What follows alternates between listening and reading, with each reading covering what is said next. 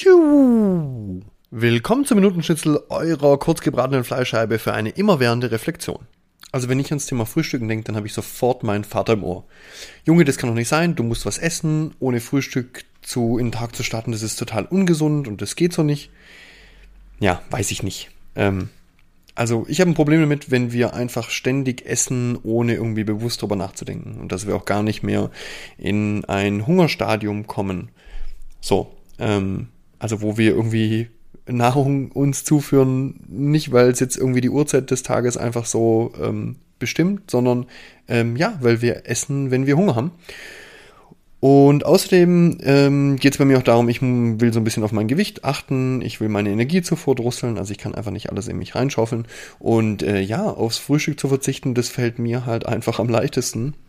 Und ja, damit würde ich sagen, ich verzichte auf mein Frühstück, weil ich auf meinen Körper höre und der mir irgendwie sagt, nee, brauchst du nicht.